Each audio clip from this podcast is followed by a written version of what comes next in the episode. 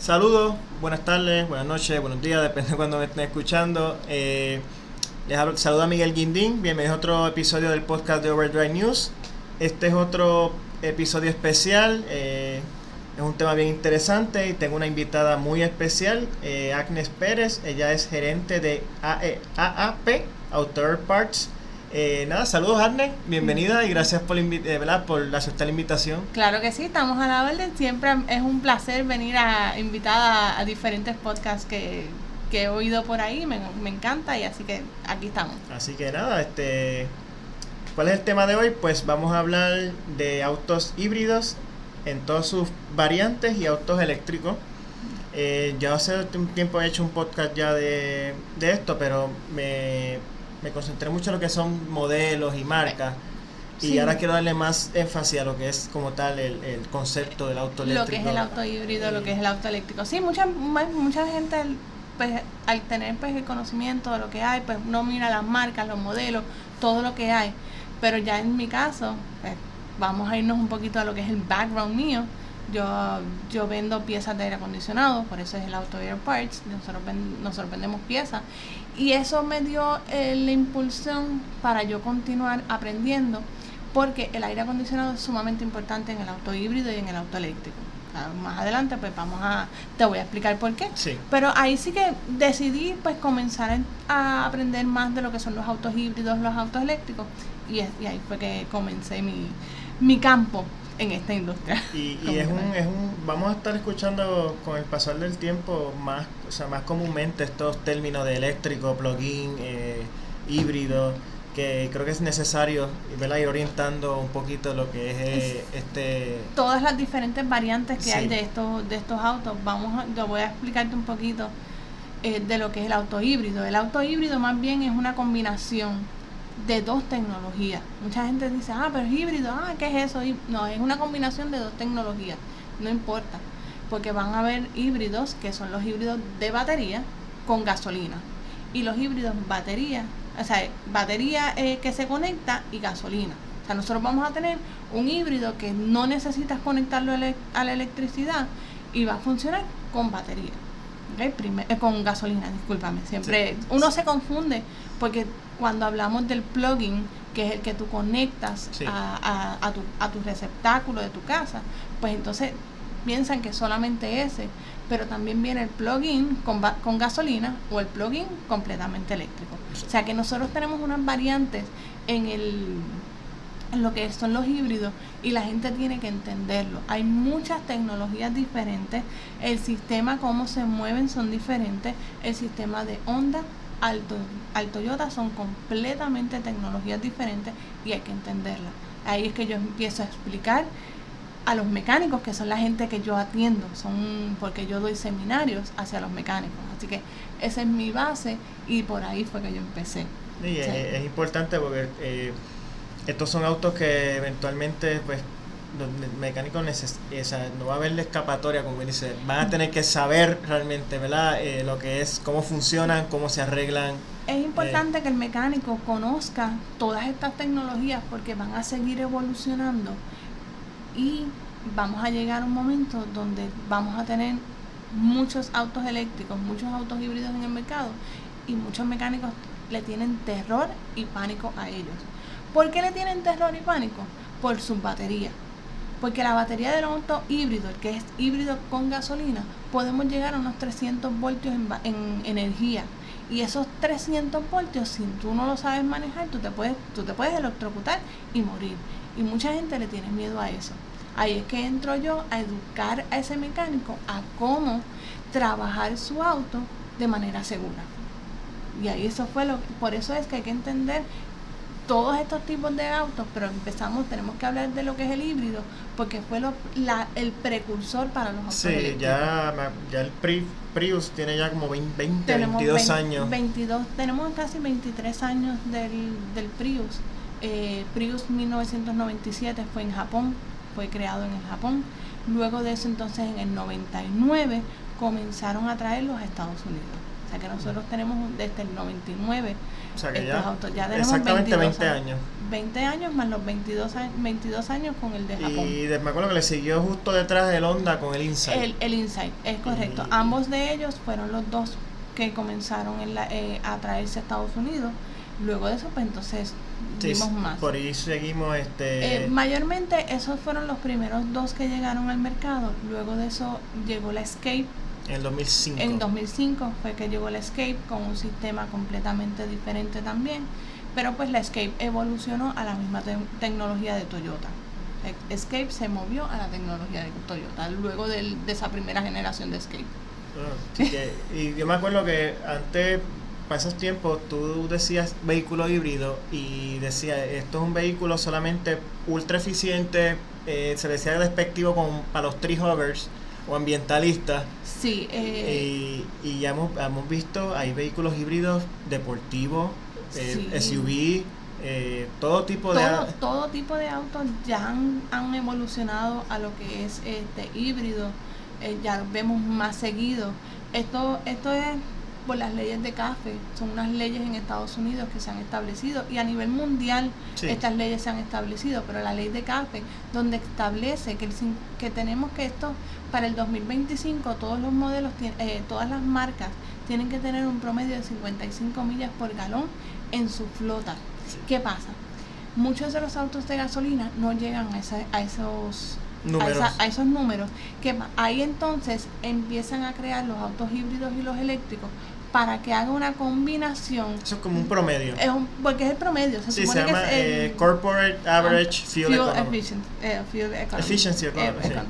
Sí, esa, esa ley esa ley establece eso, que tienen que estar a 55 millas eh, de, por galón, o sea, O sea, o de eficiencia. La, como está en la línea en promedio. La línea en promedio. Y al, al, al no llegar con los de gasolina, y al no ten- eh, como tenemos también las pick-ups que utilizan mucha gasolina, Sí, la- los la- deportivos, pues entonces ellos amplían su base bajo eh, este sistema de, de lo que es eléctrico y los híbridos para entonces poder llegar a esos números. Sí, que, que ahí, ahí es donde realmente lo que son las pick-up, eh, por ejemplo, la- estas pick-up full size, eh, los deportivos, que ahí es donde, donde ¿verdad? le da ese cantazo que le baja el, el- el- le baja el, el el- promedio. el promedio, entonces pues ellos deciden este, aumentar este, su flota con otros con otros autos que son eléctricos y híbridos en el mercado. De hecho, que está- ya está llegando también lo- los vehículos híbridos la RAM 1500. Eh, viene lo que Sí. es Smile Hybrid, que son sí, es un, un poquito poquito distinto. Es, es completamente, son tecnologías totalmente distintas. Eh, también vemos lo que son la- los buses, la- las guaguas, eh, en Puerto Rico Sí. nosotros le decimos buses, los autobús, el autobús en, en otras áreas, donde ya están, vienen híbridos, vienen eléctricos. Y aquí en Puerto Rico hay... hay De- sí, creo que había escuchado de- que hay una guagua de la sí, AMA, de la son AMA son, verdes, son híbridas. So, ya tenemos esa tecnología. Hay, el- hay camiones en, eh, híbridas eléctricas. El problema es que no son tan eficientes para poderlas utilizar tanto. Pero sí ya vienen. O sea, estamos en el proceso de la evolución y de llegar a unos mejores, mejores, mejores números dentro de la eficiencia de estas baterías. Entonces, eh, bueno, en los vehículos híbridos tenemos varios tipos. Eh, como mencioné, está en, en una esquina el mild hybrid, está el híbrido, lo que llaman en inglés parallel hybrid, que es el híbrido convencional, Convencional. el híbrido plug-in y eléctrico. Y eléctricos, correcto. Eh, que vamos por el mild hybrid. El mild hybrid es más bien una asistencia una asistencia y hay algunos mild hybrid que son de unas baterías de 36 voltios, no es una batería de, de alto voltaje que vamos a tener como el convencional de híbrido que todo el mundo conoce Sí. ahí. Eh, no es tanto, en el mercado no lo hay tanto, GM más, mayormente es el que tiene esta tecnología de 36 voltios. Hay muchas compañías que también están intentando Es, es- hacer, la, la eh, es FCA que tiene la RAM y el, el Jeep Wrangler también viene mild hybrid. Sí, pero prácticamente no es no es las baterías completas como las tenemos con el Sí, Con es- los es- convencionales. es- creo que sustituye como tal, alte- no sé si el alternador, es un sistema.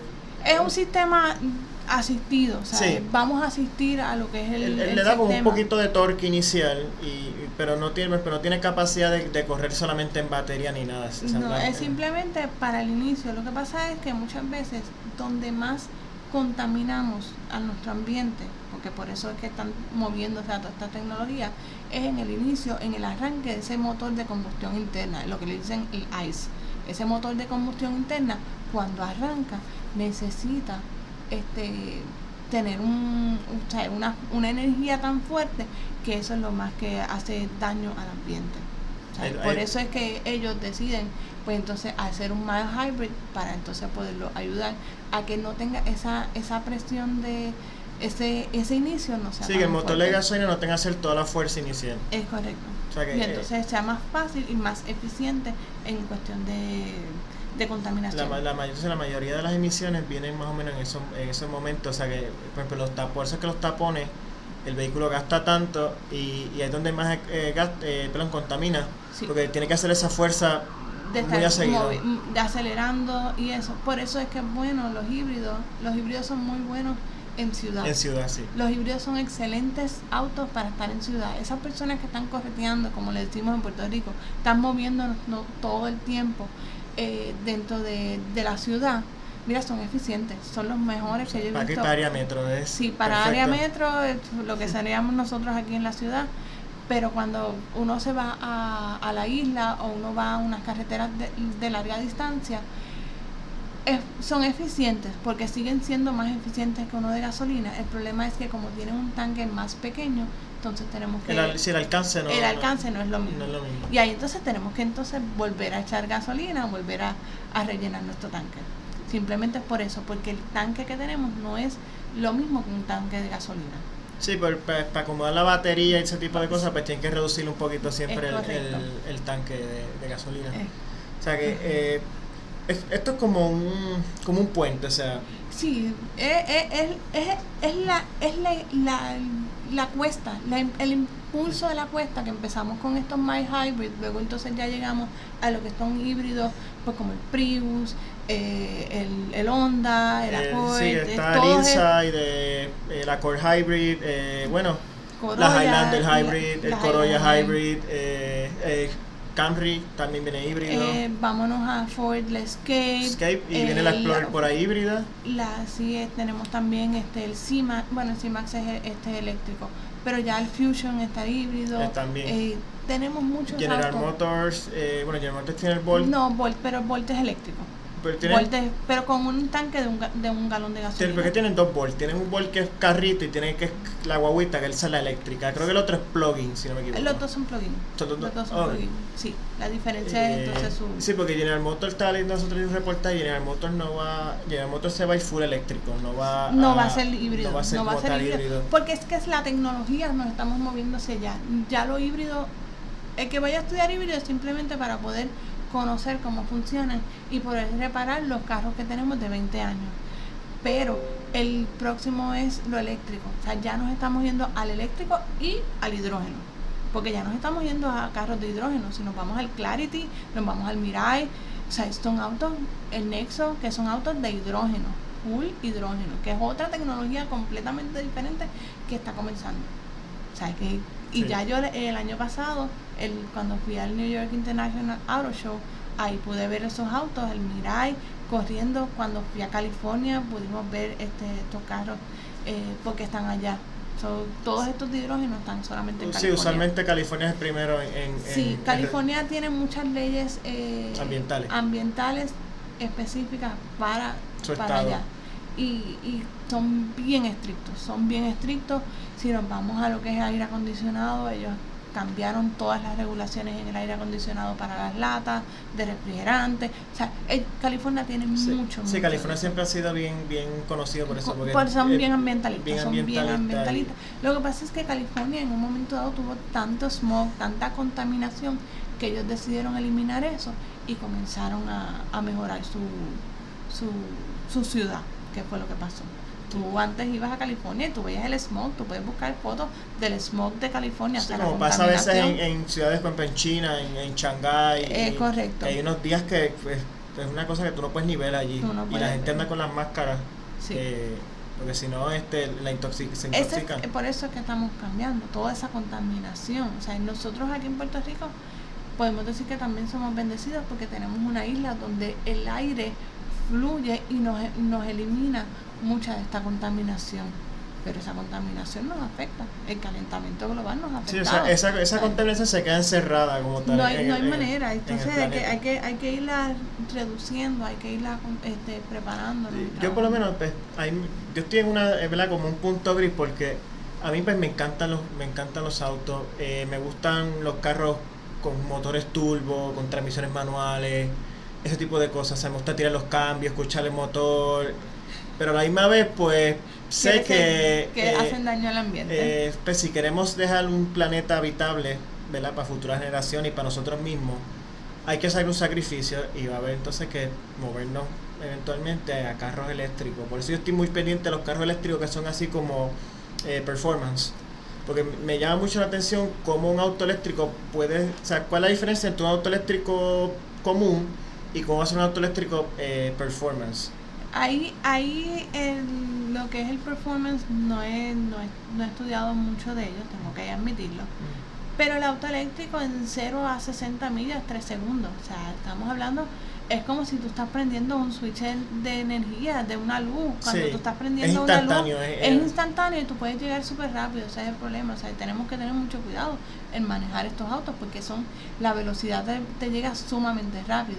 Y pues ya hay en los performance, me imagino, no los he estudiado porque de verdad que no es... Sí, ya, eh, es que... Pues pero, pero sí podemos decir que estos autos pues van a tener otro, otro tipo de, de tecnología simplemente para poder eh, competir con todos estos carros que son ya que ya tienen una delantera en las carreras.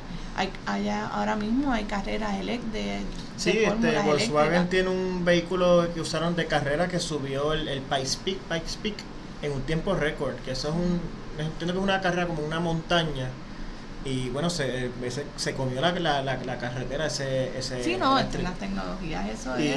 Pero es como en un carro eléctrico, pues, que tenemos transmisiones dual clutch, eh, tenemos motores supercharger, tenemos motores turbo, eso no existe en los carros eléctricos, pues a mí lo que me da curiosidad es, ¿verdad? Eventualmente ver cómo esas marcas van a, a programar los motores eléctricos para que den un feeling distinto y así ¿sabes? como que se diferencien, no sé si verdad sí, Es, es, curioso porque bueno, vamos a empezar que los autos eléctricos no hacen ruido. Ajá, eso, el, Auto, el auto eléctrico no hace ruido y la gente no está acostumbrada a eso.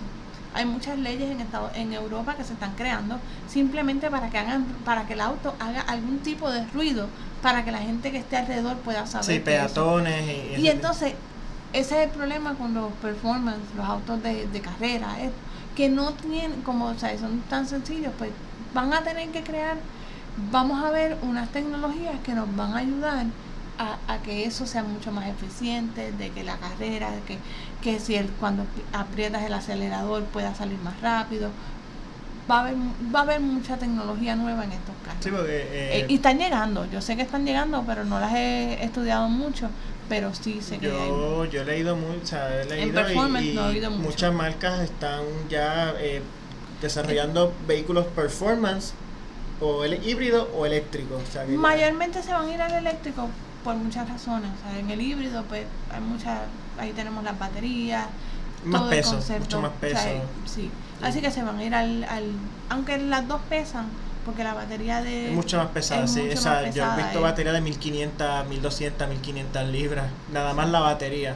Sí, o sea, en el caso de esto, claro, las baterías de los Tesla, como el Tesla, que son baterías grandes, toda esta batería de es muy en contrario a la batería de, de, un, de un híbrido. Yo tengo una aquí en mi oficina que yo la tengo y no o sea, pesan, pero tú la puedes cargar, o sea, yo misma la puedo cargar, o sea, que no son tan pesadas comparado con la de, de los eléctricos, pues. porque cambiaron de batería níquel a batería en litio, donde entonces estas baterías son mucho más eficientes, tienen más almacenaje de energía, pues por ende tienen más alcance de batería, de, de rango de millas. No, y eh, como si, como quien dice, esos, esos carros están montados, la batería es el chasis casi del carro. La batería es el piso, el piso, o sea, ahora mismo la batería es el piso de todos estos, de todos estos carros. El BM 3 para tú poderla sacar, tú tienes que sacar completo, la sacas, la tienes que poner en una mesa, no es fácil, o sea, trabajar con estos autos hay que saberlo hacer para bajar la batería del, del BMI 3 tienes que sacarla por debajo, lo tienes que poner un, un pino, tienes que sacar la goma simplemente para que se te haga mucho más fácil desmontar esa batería, pero no es fácil. Hay, que, hay que aprender. Esto es un tema que, que no, es, no es tan sencillo como cambiar un motor, como hay, que, hay que trabajarlo de otra eh, manera. Eh, definitivamente los mecánicos del futuro, eh, no cualquiera va a poder ser mecánico. Mecánico en el futuro, el que quiera y que esté escuchando, lo mejor es estudiar electromecánica. Es, es mi consejo, yo te lo digo como persona que veo la industria constantemente, en la evolución que ha habido en el aire acondicionado prácticamente no había nada eléctrico hace 10, 12 años. En los últimos 10 años hay tanta tecnología eléctrica, de electromecánica que tenemos que saber que es impresionante. Vienen muchos sistemas, se están conectando con los otros sistemas del auto y ahí entonces tenemos que entenderlo. Y esto es una cosa que ha sido realmente rápida, desde unos pocos, o sea, menos de 10 años para acá. Menos de 10 años ha evolucionado, o sea, una cosa pasó, increíble. Eh, yo, yo, yo yo llevo siguiendo Los, autos desde muy pequeño, técnicamente, como de los 9, 10 años, que son un poquito antes. Y yo nunca había visto eh, un cambio tan drástico en la industria en tan poco tiempo. Hay mucho. y, y, nos vamos a los compresores, por ejemplo, en el aire acondicionado, la evolución, cómo van evolucionando, ya tienen tantos componentes eléctricos en el mismo sistema, ese sistema conectándose con otros sistemas dentro de la computadora para poder funcionar, que si aquel no funciona, el aire no te va a funcionar y esas cosas. Por eso es que el, electromecánico va a ser sumamente importante. Así que eh, es una carrera que en el futuro va a ser... Sí, eh, una carrera sumamente importante. Y de hecho, este, me que va a ser bastante lucrativa porque entiendo que se van a pagar muy bien este tipo de... de, lo, eh, hay una, una situación que a pesar de que va a ser muy lucrativa, también nosotros vamos a tener que tener unos equipos sumamente sofisticados para poderlos trabajar porque no todo el mundo va a poder entrar a un carro a leer los códigos, a borrar códigos o a programar esos códigos para que pueda funcionar ese ese componente que cambiamos o el componente que tiene problemas. No es un escánercito de esto que tú consigues por ahí, ni, ni, con una eh, cajita de herramientas. No, el escáner ahora mismo, o sea, si nos vamos a costoso, estamos hablando de 600, 6 mil dólares, 14 mil dólares. O sea, el que, el que se haga electromecánico y empiece entonces a, a tener eso ahora, va, va a ser eficiente. Va, va a ser lucrativo si se, si se acomoda la industria. Pero eh, equipos, equipos electrónicos, demasiado. el sistema tiene demasiado. O sea, eso también es una inversión que va a tener que hacer. Eh, los, una inversión grande. Una inversión grande. o sea, que eh, pues, para es, va a ser un, una, cosa, es como un efecto dominó. Eh, todo el mundo va a, a coger su, su, su, agüita en lo que es por lo menos la inversión inicial para adoptar esta, esta tecnología. Ya los escáneres ahora mismo se utilizan mucho en un auto de gasolina. O sea, el escáner se utiliza en el auto de gasolina. Pero para los eléctricos, para el híbrido, va a ser más esencial tenerlo. Pero ya el escáner existe para los autos de, gasolina y si no los trabajas, si no, si no programas, si no borras los códigos, no hay, no hay manera de, que de ese carro funcione. Ahí es donde ahí es donde yo me paso estudiando, analizando y viendo todo lo que está ocurriendo. Así que este, nos quedamos en el Mild Hybrid, ¿verdad? es correcto, es que nosotros seguimos, la, eh, esta este tema es tan interesante, a mí me encanta y tengo mucho tema para hablar. Así que en el My Hybrid. Hay, hay una cosa que no sabía, que este, hasta yo estoy aprendiendo este bastante. Eh, entonces nos movemos entonces a lo que es el híbrido convencional, que este es el híbrido que ya, ya estamos más, familiarizados, más familiarizados con él. Perdóname eh, que ese es el Prius, eh, el Corolla, Highlander híbrida, la, la RAV4 híbrida. Eso es Toyota, eh, vámonos a Honda, tenemos el Accord, el, Accord, el, Civic. el Civic, el Insight, que ahora cogió el espacio de lo que era el Civic Hybrid, ahora es el Insight, ahora el Insight es un vehículo cuatro puertas más convencional que, el, que el de antes. Es curioso cómo los primer, el primer Insight, ¿llegaste a ver el primer Insight? Sí. El primer Insight tenía las gomas de atrás tapadas. Sí porque, ¿Por qué pasó todo esto? Quisieron hacer un carro que fuera diferente y que la gente notara que era un auto híbrido. la primera generación de Prius parecía un, un eco. Y la gente no se daba cuenta de que era un híbrido. Y, y, y cuando fueron a la segunda generación, ya 2004 en adelante, pasamos a esa segunda generación que cambió, que el, que el Prius tiene el, el baúl... Eh, hashback, hashback. Eh, sí, es, es, interesante cómo, cómo ese corte, ese estilo, simplemente para poderlo diferenciar de un auto regular y el Prius no viene nunca en gasolina, siempre va a ser un auto, es el único auto que va a venir eh, dedicado, a híbrido. Nunca va a venir un híbrido, eh, un Prius que sea gasolina, nunca, que sea solo gasolina. Eh, Ahora viene el Prius el plug-in, Prius Prime. El Prius Prime, sí. tuve la oportunidad de viajar a viajar afuera y llegué a verlo. Y se parece lo mismo, lo único que es un eléctrico. El Prius Prime es eléctrico, es full esa es, es el eléctrico del Prius. Así que eh, antes mucha gente no le gustaban los este vehículo híbrido porque el vehículo híbrido era como que eh, decían parecían naves espaciales. Y es como que eran eran como que gritaban mira soy híbrido este pero era por eso era por eso porque querían demostrar que esta es una tecnología nueva que está llegando, pero estamos hablando de los, de los 99, el 2004, o sea, estamos hablando hace 15, 20 años atrás. Ya ahora tú ves un carro de gasolina y un carro híbrido uno al lado del otro y tú no notas la diferencia. Yo tuve el Corolla, el Corolla, el Corolla hace ya como tres semanas. Yo probé los dos, probé el convencional y probé el, el, híbrido. El híbrido. Eh, realmente si, si alguien que no conoce, ¿verdad? Que no está muy pendiente, el, tú, te pasa un Corolla híbrido por el frente y tú no te das cuenta, a menos que veas bien que tiene unos emblemas pequeños que dicen eh, hybrid. De, dice hybrid, eh, es curioso, Toyota tiene mucho, el logo de ellos de Toyota es azul sí. cuando es híbrido. Y los Lexus también es igual. Sí, Lexus y Toyota son la misma compañía, así que, eh, pero sí, o sea, se distinguen por eso, simplemente. Eh, y pues venimos a, a, varios autos que son eh, híbridos, entonces tenemos lo que es el Fusion Hybrid, el, el, el Fiesta Hybrid. So, el Fiesta está... No, el Focus, Focus. El Focus, Focus, sí. Pero son tecnologías que son, las copiaron de Toyota.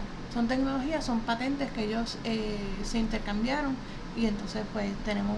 Eh, por eso es que el, la Ford es igual a un Toyota cambian en su diseño, en cómo están eh, cómo están ubicadas las piezas, el tamaño y todo, pero prácticamente la arquitectura básica eh, sí, el concepto es el mismo. Entre Ford y Toyota el concepto es el mismo.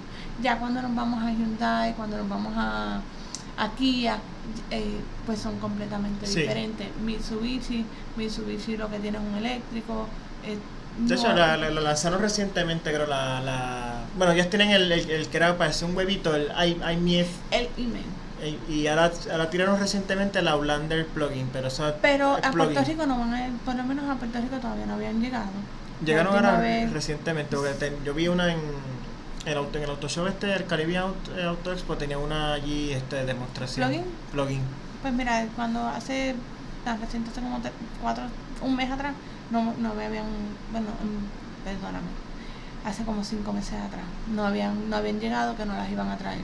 So, a lo mejor trajeron una o dos de, de muestras. puede ser, o a ver cómo se... A ver cómo se mueven, pero por ahora eh, Mitsubishi pues no las, no las tiene porque me lo dijeron. este, Mitsubishi fue uno de los últimos en entrar al mercado con lo que es el cambio de tecnología entre refrigerantes. So, eh, eh bueno, Mercedes fue uno de los últimos, pero Mitsubishi también. So, pues eso. y, eh, volviendo con Ford, eh, Ford ahora la Escape que la lanzan próximamente, la Escape va a venir tanto híbrida convencional como plug-in. Y la Explorer viene, este, la Explorer creo que viene es convencional nada más, pero por lo menos la Escape van a tener las dos opciones de, eh, tengo que estudiarla un poquito ya convencional y, y, y plugin, o sea que va a haber como para todos los voy A estar, voy a estar pendiente de ellas dos porque pues tengo puedo quiero quiero aprender un poquito más de porque sé que viene y es lo que es nuevo. O sea, vamos a tener autos eléctricos todos todos los modelos. Volvo va a sacar o sea, ya Volvo, Volvo, viene con autos eléctricos full eh, BM tiene muchos autos eléctricos eh, eh tienen el i3 el, el, i8 el i8 el i3 y el i8 el i3 y el i8 son dos carros que son distintivos el BM i3 y el BM i8 son dos carros que son distintivos, que son híbridos, adiós, plugins eh, eléctricos, y, y, es para que la gente los conozca. Sí. Pero la gente se olvida de que ellos tienen muchos de esos modelos tienen eléctricos. Sí, este, tienen el, el Serie 3, tienen el Serie 5, la X5. Sí, eh, estamos hablando de que ellos tienen todos los modelos prácticamente con algún eléctrico. Y la, los Volvo, eh, Volvo van a tener una ¿verdad? plugin y su línea Polestar, que es la línea de performance de ellos, como decir lo que es AMG para Mercedes, etcétera, van a ser plugin también. Eh, ya, ya todos, todos se van a mover a plugins. Ya Toyota es el más resistente, pero pues ellos el momento que ellos se cambien va a ser rápido su cambio. O sea que la gente va, va a adoptar Toyota porque Toyota la, gente lo adopta muy bien. Sí, aquí eh, Toyota es como que la que lleva el... la marca. Exacto. Eh, es, la marca líder, siempre lo ha sido, así que ellos pues es en esa parte, yo los conozco, o sea, sus tecnologías y todo lo que ellos hacen es, muy eficiente. Se puede decir que fueron los pioneros realmente en esto de los autos híbridos, porque eh, fue el primero así de mass market. Eh. Mass market, mass market, sí, tenemos que decirlo, pero no fueron los primeros. O sea, vamos a comenzar la historia, en 1888 ya teníamos autos eléctricos. Lo que pasa es que la producción de para un auto eléctrico no era lo mismo, claro. Allí se impulsaban solamente las gomas. Luego de eso viene Ford, crea su auto donde pueden producirlo en masa y entonces el, el eléctrico deja a un lado.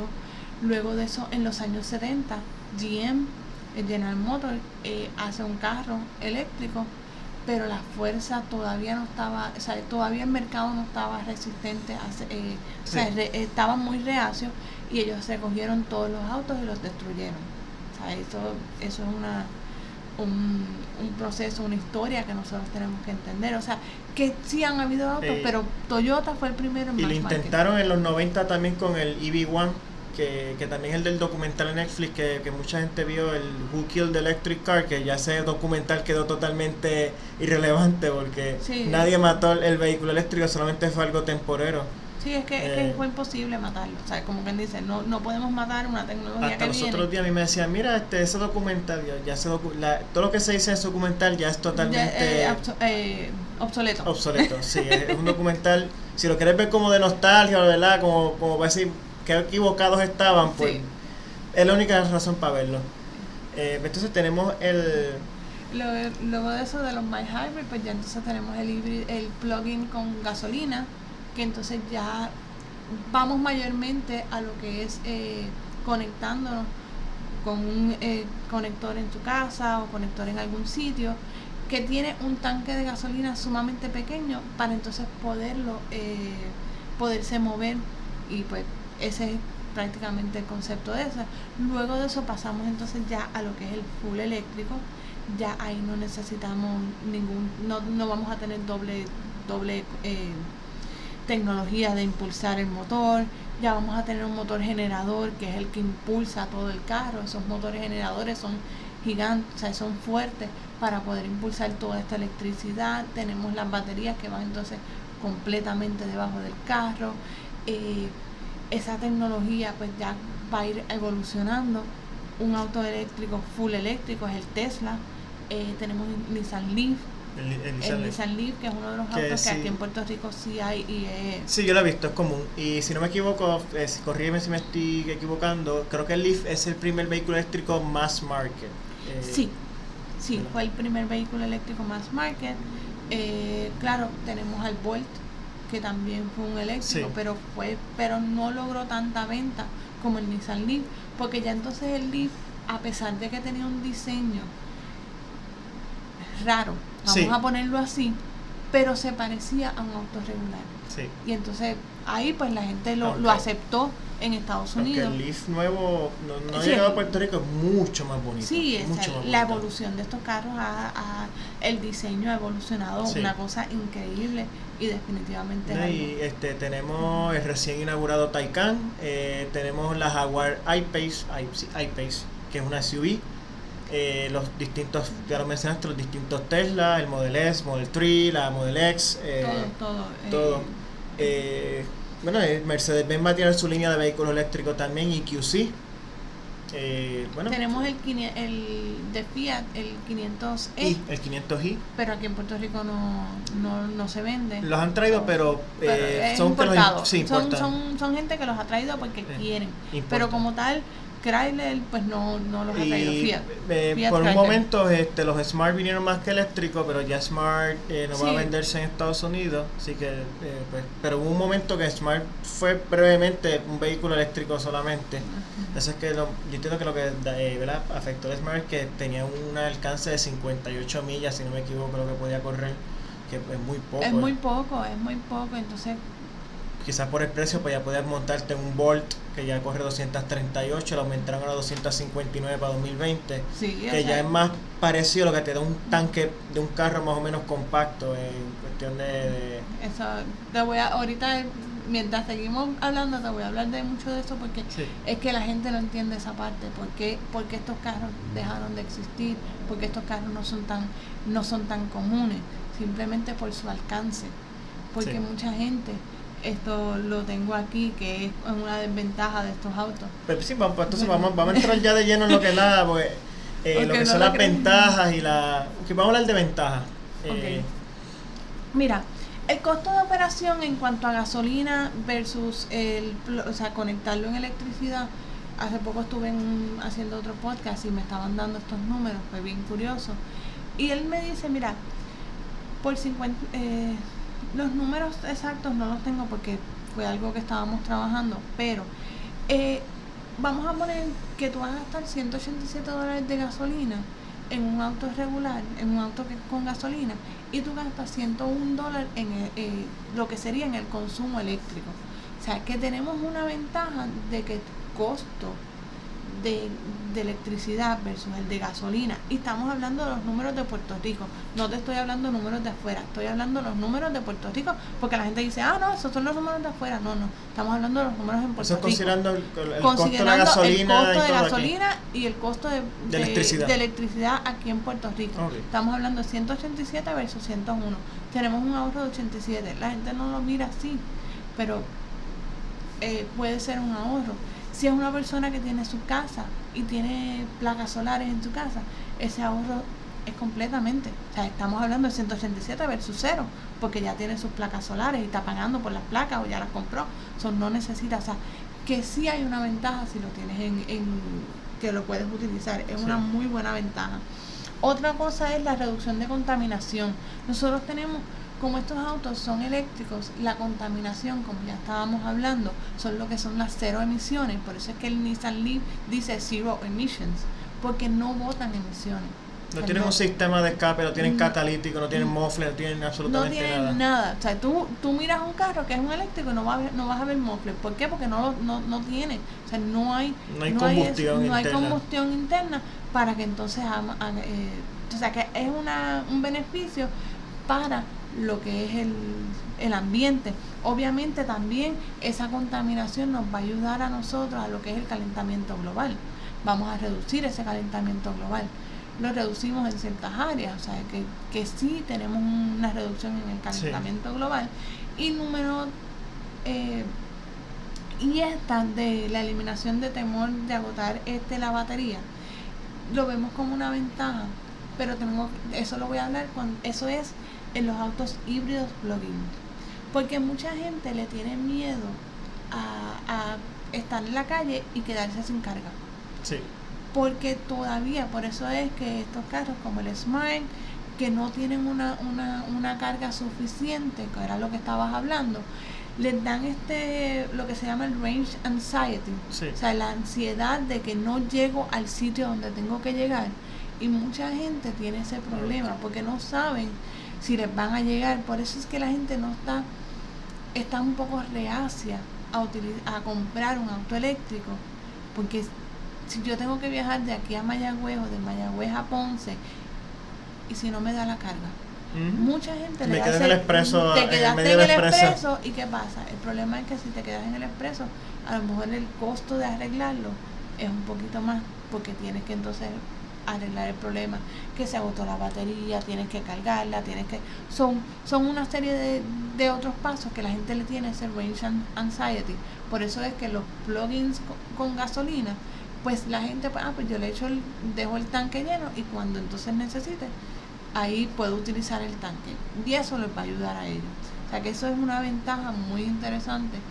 El plugin hybrid, el hybrid plugin, versus el, el eléctrico full. Pero con el eléctrico full, pues ya no tenemos una combustión interna y es mucho más eficiente, mucho más eh, y otra, lo, mencionamos ahorita, eh, el arranque es mucho más fuerte, eh, instant torque. hay muchos videos, tú te metes a YouTube, hay videos de Tesla. De 0 a, a, 60 millas en 3 segundos, 2 segundos. 2.8, 2.5. Estamos hablando, y muchas veces también, o sea, esto es esto es lo que estamos ahora. O sea, va a llegar un momento dado que estos arranques van a ser sumamente eficientes, van a ser mucho más rápidos. De hecho, este un vehículo eh, eléctrico compacto, lo que ¿verdad? sería equivalente a un, vamos a un Corolla, un Civic, un vehículo esto de gasolina, pues te hace 0 a 60 quizás en 8 segundos, 8 segundos y medio, 9, quizás un poquito más lento un vehículo compacto y eléctrico hace un 65 segundos. Sí, o sea, estamos hablando de, de, un, de, una, de un arranque sumamente rápido y eso es lo que, lo que la gente le gusta, o sea, a pesar de todo, eso es lo bueno del, del auto eléctrico. No, y eso es lo bueno en autopista, tienes que cambiar de carril, pues tienes esa fuerza y ese arranque. Sí, ese, ese arranque es sumamente rápido. Es más, a veces con el híbrido tú lo sientes que es un arranque bueno sí, porque tiene esa asistencia. Y además que el, el, un carro de gasolina, un diésel también, eh, por si un auto turbo, tiene que esperar que la turbina cargue, que la transmisión baje de cambio, que ocurra todo ese tipo de proceso hasta que ah. el auto te dé esa fuerza completa. Por eso es que un eléctrico es como tú prender un switch de energía. Porque el carro eléctrico tú le pones, le, hundes el pedal y, ya. por ahí. Eso es, de hecho, eh, cuando tú buscas los specs, eh, por ejemplo, tú buscas un, un spec de un vehículo regular, te dice 280 caballos a 6000 revoluciones. Tú buscas el, el eléctrico a cero revoluciones. Lo mismo a cero revoluciones. No, eh. son, son muy eficientes. O sea, en el, arranque, en, el, en el, el manejo de ellos son eficientes. Por eso es hay muchos autos ahora que son eléctricos y son autónomos. O sea, Tesla tiene mucho autónomo. Porque tenemos tanta tecnología, tenemos tantas computadoras en el sistema que nos están funcionando, que por eso es que la tecnología de autónomos está avanzando tanto, por todos los sistemas que se están conectando y leyendo a la misma vez. tienen mucha tecnología, tienen muchos sistemas. te digo, los escáneres leen tanto, tanto, tanto y tanto, que es increíble. Por eso es importante que un mecánico tenga el escáner. que eso ya va a ser su mejor amigo. Es correcto, sí. Ok, entonces ahora vamos entonces a lo que son las desventajas. Mira, en desventaja son más costosos que un auto de gasolina. Eso, eso todavía el precio de gasolina. Eh, si nos vamos a la batería, la batería de un auto híbrido te puede costar 3 mil dólares ahora mismo. Eh, las baterías completas de un auto eléctrico son 14 mil dólares. Entonces cuando se dañan las baterías ahí es donde empezamos los mecánicos. Tenemos que reparar el aire acondicionado para que esa batería no se caliente. Tenemos, o sea, tenemos que, estos carros no podemos dejarlos que se dañen tan fácil. O sea, no, no es como que dejarlos y, ay, todavía no lo puedo arreglar, no lo puedo arreglar. O sea, no puedo postergar una reparación de estos autos. Tenemos que arreglarlo en el momento que ocurra. ¿Por qué? Porque no nos va a funcionar es, un auto eléctrico, si no prendiste la luz, si no prende la luz, hay que arreglarla, ¿verdad? Pues eso es lo que pasa. Si se quemó el switch o algo, hay que cambiar el switch y, y entonces va a programarlo, o sea, hay que hacer una serie de cosas. Así que en ese caso, este, la durabilidad, a pesar de los ahorros, pues eh, son buenos, pero no compensan con lo que es el costo de, o sea, con gasolina, hay muchos sistemas, o sea, el costo de, de una pieza de un auto eléctrico es mucho más costosa. O sea, Ahora mismo los carros eléctricos y los carros híbridos tienen unos compresores que son completamente eléctricos, no tenemos correa en este compresor. Sí, no hay motor moviendo ninguna No hay motor moviendo, o sea, no hay motor moviendo esa correa y es eléctrico. ¿Qué mueve eso? La batería. ¿Qué pasa? Si la batería no tiene el voltaje suficiente para impulsar el, motor, el compresor, no hay aire acondicionado. Si no hay aire acondicionado, empezamos a sobrecalentar la batería. Así que Por eso fue que yo empecé mi relación de, Ah, de ahora, empie- enseñar. ahora, ahora veo la conexión. Ahora ves la conexión. Sí. Porque entonces el aire acondicionado es parte de lo que enfría la, parte- batería en temperatura. Es parte de lo que enfría la batería y hay otros componentes que también pueden ser enfriados, pero el aire acondicionado es o parte sea, sustituye integral. lo que es como tal el radiador, El radiador. el coolant, todo eso. Sí, tenemos, vamos a tener coolant para diferentes componentes porque tenemos dentro del carro lo que es un inverter y ese inverter necesitamos enfriamiento. ¿Por qué? Porque todo lo que es electricidad genera calor. Y ese calor nosotros necesitamos disiparlo y necesitamos enfriarlo. Así que nosotros vamos a tener unos coolant diferentes a lo que es el radiador, pero sí vamos a tener eso. Ok. ¿ok? Sí vamos a tener coolant, pero es para enfriar el inverter, para enfriar el, el DC converter, que va a ser lo que va a convertir esa corriente directa que tenemos de la batería a una corriente alterna para mover los motores generadores. Eh, tenemos entonces ya lo que es este un, un heater coolant, que entonces vamos también a, a- a, pues a mover esa energía. Así que eso es en sentido de durabilidad. Disponibilidad de infraestructura. Mira, esta es una desventaja porque en Puerto Rico no hay todavía una infraestructura completa para que nosotros podamos estar en cualquier sitio y cargar. Mm, Si tú, si tú, hay una aplicación que se llama PlugShare.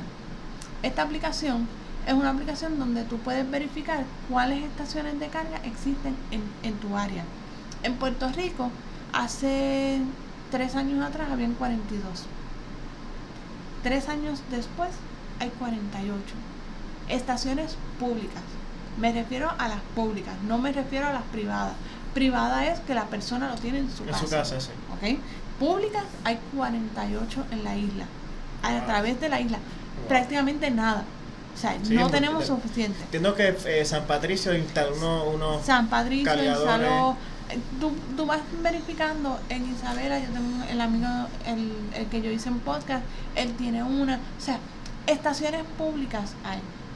Pero es- no son eh, muy, no son muy pocas, son muy pocas, así que por eso es una desventaja ahora mismo en Puerto Rico porque no hay no hay suficiente. 42, ¿cuántos son? 48 ahora ahora mismo? 48. 48 deben haber en, en una ciudad pequeña en Estados Unidos. Es correcto. De quizás mm, una, ni una octava parte de la pobla- población de aquí. Hay, de- hay demasiadas muy pocas públicas. Estamos hablando de las públicas porque Sí. en las casas hay mucha gente que tiene autos y los tiene. sí, que ellos, allí ellos se encargan de, de ellos mismos. Las emisiones de carbono, pues obviamente, a pesar de todo, pues tenemos este, pues que tenemos que consumirlo por electricidad. Este sistema también arcaico de, de la prehistoria. de, de prehistoria de cómo se genera electricidad en Puerto Rico. Por eso te dije que si una persona tiene sus placas solares, pues entonces es mucho Que más para mí eso es lo más sentido que hace, ya Eh, te- tener la infraestructura solar y entonces adquirir el vehículo eléctrico para que haga más Sí. sentido. Pues, para eh, que entonces te ahorres. Sí. Muy bien. Eh, para que uno, pues, la sobrecarga del sistema de suministro eléctrico. Nosotros aquí tenemos un voltaje que sube y baja. Y esos voltajes afectan en el, en el auto eléctrico. O sea que nosotros necesitamos un regulador de voltaje simplemente para poder conectar eso. Aunque los cargadores que hay, pues dependiendo del cargador que uno tiene, hay tres tipos de cargadores. Tipo 1, que es un cargador que carga a 110 voltios, o sea, 120 voltios, eh, eh, y ese carga de 8 a 10 horas tu carro. O sea, es muy lento. Sí. Ese cargador es muy lento por el voltaje que tenemos. Luego de eso tenemos el cargador tipo 2, que es un cargador que va a 220 voltios y carga ya entonces a 4 a 8 110 horas. voltios es un plug de esto de pared 110 regular. voltios es un bloque de pared regular. Ok. El 220 es el de tu, el de tu conector de lavadora, secadora. Ese. Ese es el conector 220. Con ese conector, pues entonces ya tú cargas a 4 a cuatro horas. Que ya entonces es algo más razonable. Sí. ¿Ok? Y luego entonces tenemos el cargador tipo 3, pero no todos los carros tienen este sistema instalado para poder cargar tipo 3. El tipo 3 es el cargador eh, corriente directa y entonces tú cargas en dos horas. So, hay, hay, hay una desventaja en eso. Ese cargador cuesta más de 10 mil dólares. No lo hay, no, no todo el mundo tiene acceso a ese. En el, en el cargador tipo 2, pues ya entonces estamos hablando de los 1200, 1000. Sí, es mucho más- Es mucho más económico y entonces ese es el que De usualmente hecho, vamos entiendo que hay, unos, hay unas compañías que eh, con el mismo package del carro financiadas también el- el- la instalación del cargador y, y- y todo ese tipo de, de, equipo para cargarlo. Así que la disponibilidad, entonces, una desventaja es que no hay suficientes baterías litio, o sea, el, el costo de estas baterías, el costo de la batería níquel no es suficiente no hay suficiente producción constante para poderla hacer y las que están utilizando, pues la están utilizando para modelos nuevos. Así que eh, el costo de estas baterías aumenta. Por eso fue que te dije entre 3.000 a 14.000 dólares. De hecho, eh, ¿cuánto, puede esperar, ¿cuánto puede ser la, expectativa de vida más o menos de una batería de estas? La expectativa de vida son más de 150.000 millas en los autos híbridos. Los autos eléctricos entonces ya pueden durar un poquito más porque la batería del litio es más es más resistente. O sea, que, es, un, más que razonable porque eso más o menos dura un motor de un carro promedio, 150, 200 mil millas quizás, ¿verdad? Depende del mantenimiento. Hay, hay, todo, volvemos. Si no le das un mantenimiento a estos carros, vas a tener vas a tener un problema a largo plazo. Sí, que... O sea, el mantenimiento es... Eso, eso es una cosa que entiendo que hay aquí, especialmente el puertorriqueño, va a tener que ajustarse porque el puertorriqueño... Eh, hay que ser justo, quizás también por, por la, la situación económica pero hay mucha gente que, yo sé con dinero, que con dinero eh, no le da mantenimiento al carro. Entonces, cuando el carro se daña, es que el carro es una porquería. Y entonces pelean con el carro. Entonces, pues van a tener que entonces eh, acostumbrarse a ser más meticulosos con su auto. Es correcto. pero es, igual que el de gasolina, o sea, si tú no lo cuidas y si tú no le das mantenimiento, de nada vale. Pues, estamos hablando de cualquier vehículo, tienes que darle mantenimiento, es como todo como todo, cualquier vehículo tiene que darle mantenimiento. Sí, o sea, tú tratas bien tu vehículo, el vehículo te va a tratar bien a ti. Es correcto, así mismo es. Así que más tenemos que entonces entender esa parte para entonces poder este nosotros cuidar ese mantenimiento y todo lo que hay. Pues mira, eh, hay diferentes mm. hay diferentes cosas que nosotros hay un mantenimiento que obviamente la gente dice, "Ay, pues qué tipo de mantenimiento tiene que hacerse este carro?" Mira, la gente se olvida hay que hacerle mantenimiento a las gomas, hay que hacerle inspecciones, hay que hacerle eh, cambios de filtro, el cambio de filtro, el filtro de la cabina, que es el filtro del aire acondicionado. Sí, que uno respira. es el que uno respira. Eh, obviamente no vamos a tener un cambio de aceite y filtro, o sea, eso, eso no lo hay.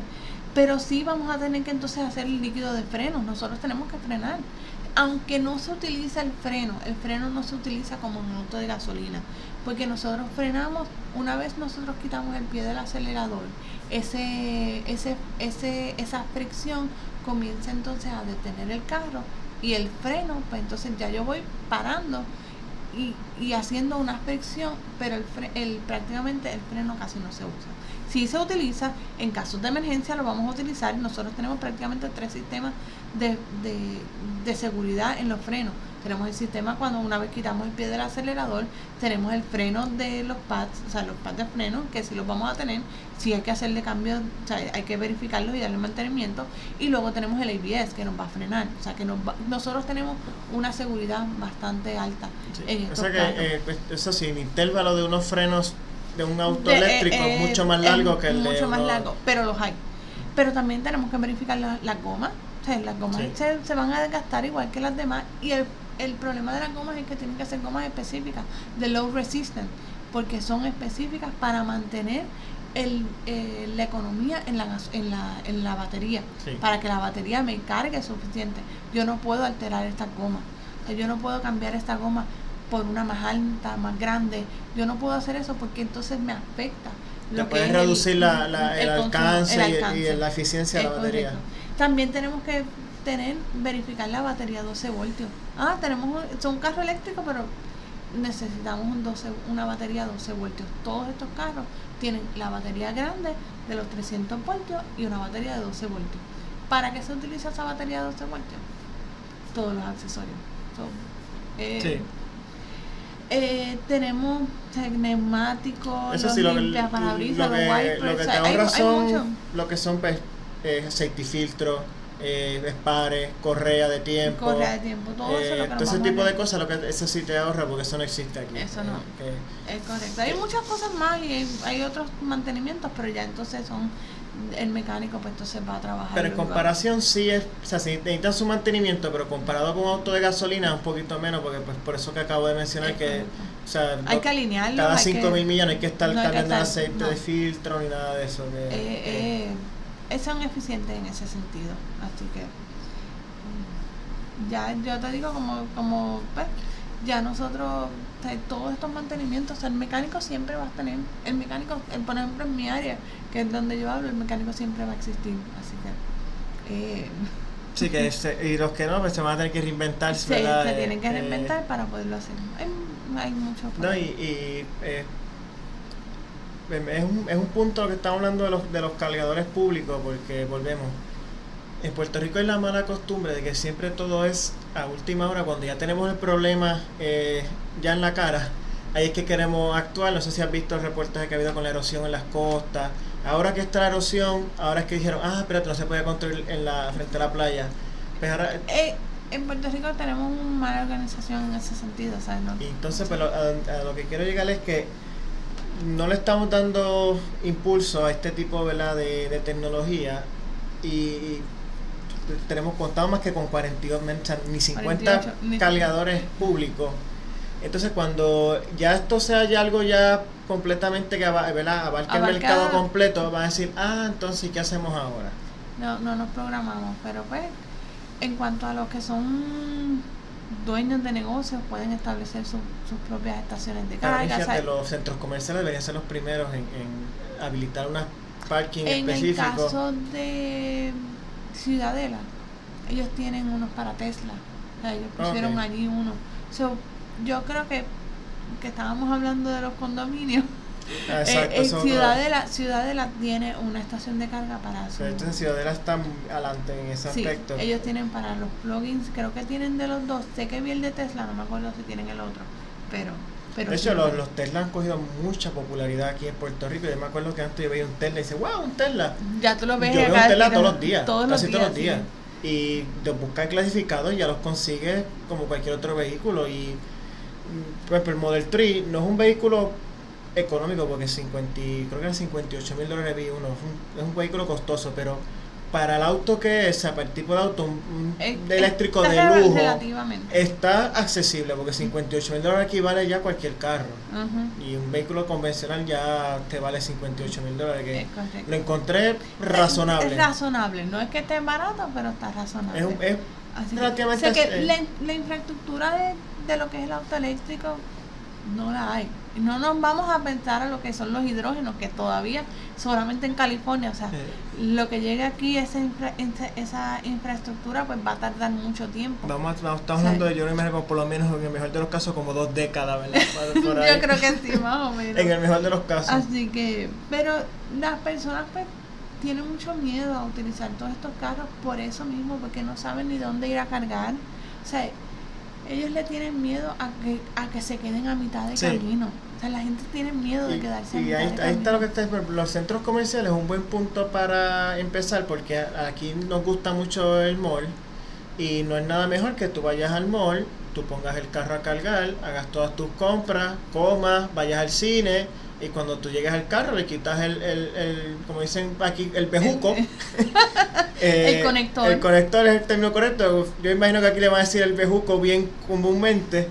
Eh, y simplemente te prendas y te vayas. O sea que por eso es que yo digo que el mall es un buen punto para, para empezar. Para empezar, yo sé que están, lo están llevando. Y después también la gente es una compañía. Eh, ¿verdad? Que pongan ellos mismos para sus empleados, mm, habiliten hay, algunos Hay compañías que están haciéndolo, pero volvemos. A lo mejor hay más compañías, a lo mejor hay más conectores de lo que hay, pero no los están eh, haciendo públicos, no se, no se sabe que existen. Así que en ese caso es, pues, una situación, además el costo de, después como estábamos diciendo, están mirando el modelo 3 son 58 mil. Más, o menos. algo 50 y pico más Pero ¿cuánto estaba en Estados Unidos? O sea, nosotros pues esos costos de traer los productos hacia, hacia Puerto Rico es sumamente costoso, así que eso afecta sí. lo que De hecho, entiendo que ahora mismo los carros, eh, lo que son los plug-in y eléctricos en Puerto Rico no pagan arbitrio como tal. Creo que pagan un, unos fletes, pero es muy, o sea, comparado a lo que es un arbitrio, es poco.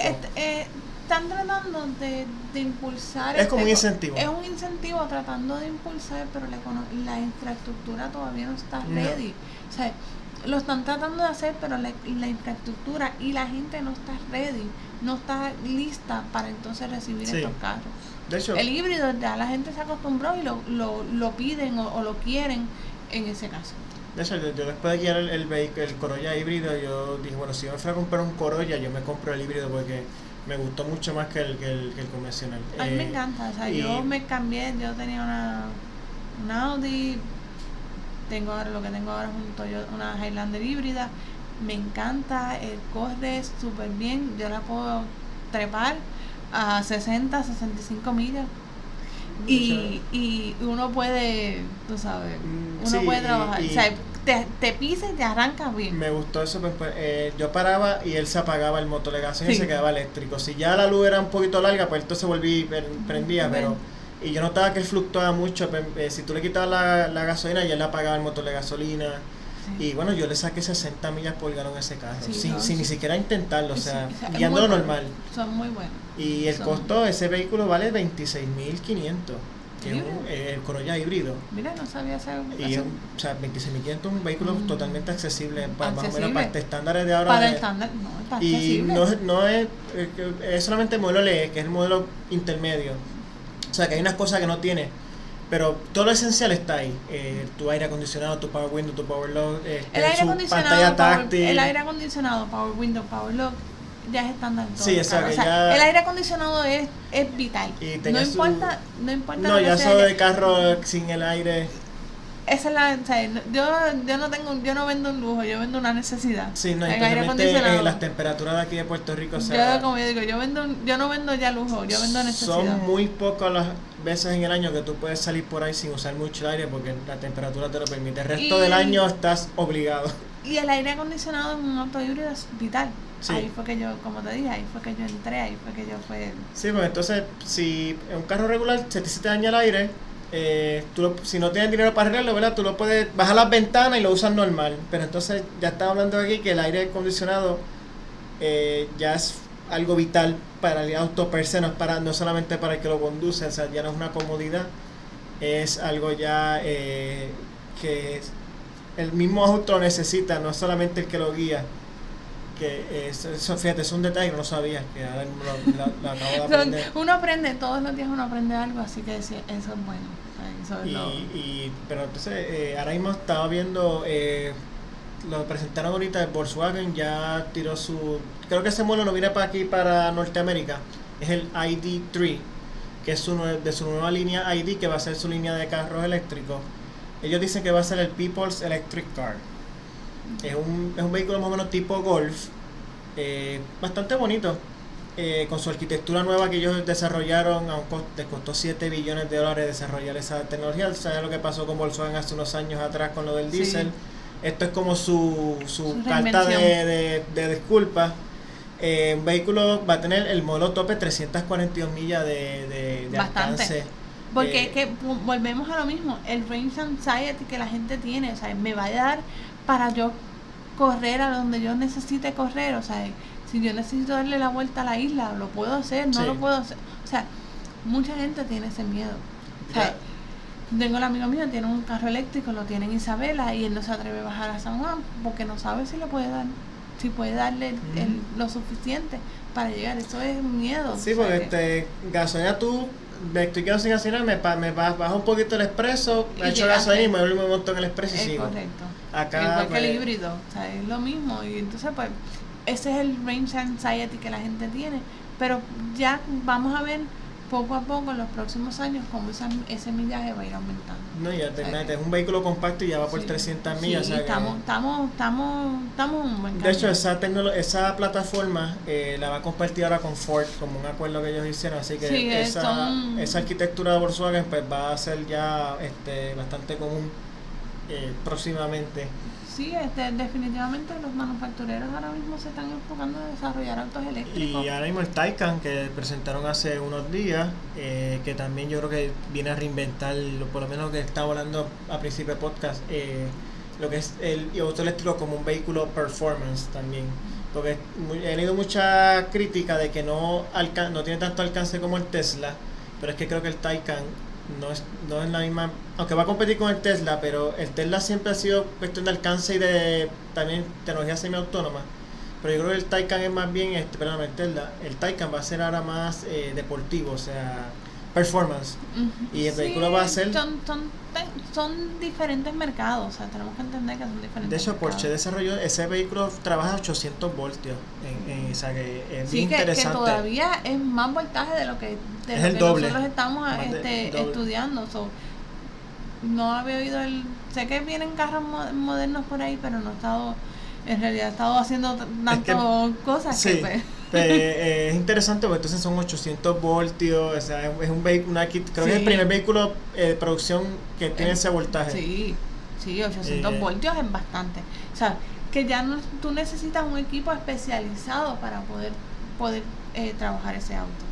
Así que va a ser... ¿Cuánto es la dosis de voltios que más una persona puede... Ahora mismo se me pasa ese, ese número. Menos de 60, de 60 voltios ya O sea que se pasa por... Es una dosis letal. Es una dosis letal, es una dosis letal. O sea, es bien importante.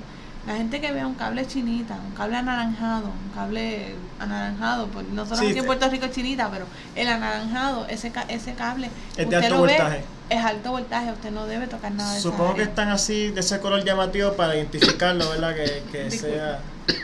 Eh, ¿verdad? Que sea llamativo. Que sea llamativo para poderlo identificar. Por eso es, en el caso de los 36 voltios, es un color azul. Está, está establecido, esto es un estándar ya. Es un estándar que se ha establecido eh, obviamente van a desarrollar, además de los autos eléctricos, van a venir desarrollando más autos de hidrógeno. Los autos de hidrógeno ya vivan por 10 modelos, pero 3 son los que más producción han hecho. El Honda Clarity es un carro, parece un Accord, pero es de hidrógeno. Ya lo hicieron hidrógeno y también lo tienen plug-in, el Clarity. So, tiene, tiene híbrido y tiene eh, plug-in. So, vienen de diferentes maneras eh, ese, ese modelo, o sea que están desarrollando, estos, estos manufactureros están desarrollando tecnología. Sí, ellos están invirtiendo eh, una cantidad de dinero bien impresionante. Bien impresionante. Una cosa que, que tú no te, tú, tú, dices, wow, todo lo que se está invirtiendo. ¿Por qué? Porque la gente se está dando cuenta que necesitan esto. Por eso es que vienen ya ahora pickups eléctricas, pickups, porque se están dando cuenta que, que el, mercado hacia eso, así que lo están De hecho, Ford, este, Ford ya anunció una F-150 eléctrica. Eh, GM no la ha confirmado, pero dicen que están trabajando en una pickup eléctrica también. Y viene una compañía nueva que se llama Rivian, que viene una pickup y una SUV eléctrica también. Sí, que todos se están moviendo a eléctrico. Eh, que, o sea, que va, a ser cada vez más y más y más y más común. Y Volkswagen va a tirar la la microbus el, eh, eléctrica es que, también. Es que, es que todos se están moviendo hacia lo eléctrico, o sea, ya se han olvidado de, pues, vamos a seguir haciendo los de gasolina, igualito, síguelo por ahí. Y el pero vamos a, olvídate de eso, vamos a empezar en los eléctricos. Eh, Volvo dijo, este es nuestro último motor de gasolina, o sea, ya este es el último de su generación, o sea, ya no hay más, no vamos a invertir ni un millón más en desarrollar un motor de gasolina. O sea, eh, para que tú veas el alcance del auto eléctrico como está moviéndose. Así que vienen muchas cosas buenas por ahí con ellos. Vienen muchas cosas Más o menos, este, ¿qué tiempo tú, más o menos tú crees que ya va a empezar esto como que ya en full... Eh, cinco años. no, va a pasar más tiempo. Estaba leyendo más de 10 años. Estaba leyendo que para el 2030 eh, vamos a tener entonces un casi más de un 50% de autos eléctricos versus gasolina. O sea, estamos hablando de, de, de cuántos autos eléctricos versus gasolina hay en el mercado. Es lo que estoy hablando. Vamos a seguir aumentando con los autos eléctricos, pero para el 2030 se espera que, que ya la balanza esté, va a ser como paulatino, poco a poco, poco a poco, va, a ir ganando terreno hasta que más o menos sí, pero para el 2030 se espera que entonces esto esto ocurra. Y hay el último punto, eh, de los últimos puntos que quería tocar, eh, ok, en Puerto Rico, incluyéndome, yo vivo en condominio tipo Wocop, eh, mucha gente vive en condominio aquí. Eh, será necesario, ¿verdad? Después enmendar las leyes de, de, ¿verdad? de, condominios para que permitan eh, que las personas instalen sus cargadores. Puede ser instalar los cargadores, ver también cuánta gente va a utilizarlo y entonces instalar estaciones dentro de los eh, de las áreas. Por ejemplo, ahorita te mencioné que Ciudadela pues está bastante adelantado y tiene sus estaciones de carga pero hay mucho hay mucho condominio que no tiene ese espacio entonces hay que hay que habilitar un espacio, esto no es tan fácil, porque nosotros tenemos que conectar, o sea, nosotros tenemos que traer esa electricidad, de dónde la vamos a traer, cómo la vamos a traer, hacia dónde, el área ¿Cómo la conectamos a, cómo la conectamos, quiénes van a ser las personas que van a estar cargando de ahí, cómo entonces vamos a aprovechar, o sea, qué es lo que se va a hacer, estos costos, claro, tenemos que ver los costos que están incurriéndose, o sea, que hay mucho, mucho, mucho camino por recorrer, recorrer en los condominios, pero va a ser un momento dado que va, va a pasar. Sí, va a pasar. Es algo que va a pasar, porque no hay, no hay, no hay de otro. Van a tener que utilizar, este, este, crear esas estaciones de carga porque la gente lo va a pedir. Ya es algo que se va a pedir. Sí, porque eh, el mismo eh, yo quisiera, yo no puedo comprar un carro eléctrico porque es que no, no, tengo pues, no, no, tienen dónde cargarlo, entonces tendrías que ver, por ejemplo, personas que trabajen en otro lado, pues entonces a lo mejor lo puede cargar allá. Pero no todo el mundo tiene esa facilidad, no todo el mundo tiene una facilidad para poderlo cargar en cualquier sitio. Eh, fue es bien interesante, o sea, hay, que, hay que entender esa parte. Sí, que estamos hablando, ¿verdad?, de, de cómo ha ido eh, paulatinamente subiendo, ¿verdad? Eh, el aumento de... Aumento de venta de como tal de, los carros. Es curioso porque te lo traje porque son unos, unos números bien interesantes. En Estados Unidos, el año pasado, en el 2018, se vendieron 361 mil carros eléctricos. Estamos hablando de los eléctricos. Eléctricos, este, hidrógeno, todo esto. En el caso de, de este año, ya vamos, que estamos ahora, en, estos son los datos hasta julio, teníamos 176 mil que prácticamente ya están ahí a la mitad. O sea, estamos casi, casi a la mitad. Sin embargo, sin embargo, para el año pasado, el año pasado, 2018, a nivel mundial se vendieron 2 millones de autos eléctricos híbridos. 2 millones. Y este año vamos en 1.1. Estados Unidos no es el número uno en ventas en autos eléctricos. Porque Estados Unidos no, no está es también resistente a eso, pero estamos llegando y nos estamos moviendo hacia eso. En Puerto Rico lo que hay es un punto 0,1% de autos eléctricos. Los autos híbridos más, pero en punto 0,1 en autos eléctricos. Prácticamente no hay. Mm, sí, una minoría. O sea, es una minoría. A lo mejor nosotros que vivimos en el área de San Juan lo vamos a ver mucho más común, vamos a ver muchos más, pero si nos vamos a la isla no hay nada. O sea, en comparación a eso, pues no hay. son unos, unos datos bien interesantes porque 2 millones el año pasado, un millón este año y todavía estamos a la mitad con estos números, en, es un aumento. Europa, o sea, toda la Unión Europea tiene unas leyes sumamente, sumamente estrictas a lo que son autos eléctricos y, De hecho, este, hay países que ya están casi, casi como yo digo, baneándolo, o sea, eliminándolo. Hay, eh, hay, países como Alemania, eh, Holanda, Reino Unido, creo que Dinamarca también, eh, creo que Francia. ellos, ellos van por lo menos para entre 2030 y 2040 ya van a, prohibir completamente la, la, combustión interna. que tenemos que entender eso hacia el mercado, cómo vamos que, es una cosa bien interesante.